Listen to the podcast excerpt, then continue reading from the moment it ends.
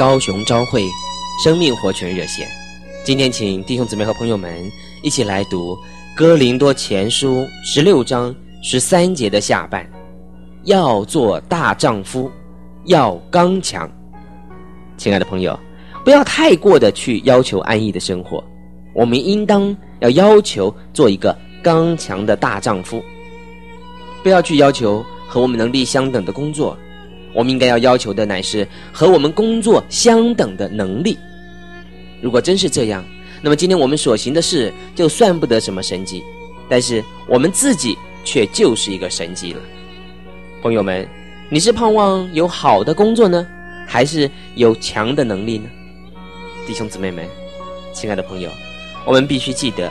在一个安逸的、放纵的生活当中，神他是不能引领我们往前进的；安逸的生活也不能引领我们向上，它只会带领我们向下。因为天总是在我们上面的，所以我们必须要时时的望着上面，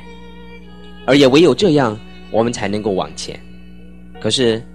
有许许多多的人都常常喜欢逃避那些要出代价、要控制自己或者是牺牲自我的事情。但是，让我告诉你们，亲爱的弟兄姊妹们，亲爱的朋友，只有劳苦还有困难，才是走向尊贵的唯一的路径。我们要看清楚一件事情：伟大，它并不是从一条已经开好的现成的大道上来的。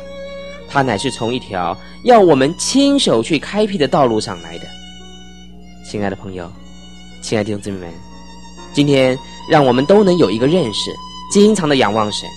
愿意我们在各样的试炼当中更多的来经历它，好叫我们的生活更刚强有力。愿神祝福弟兄姊妹和朋友们，明天我们再见。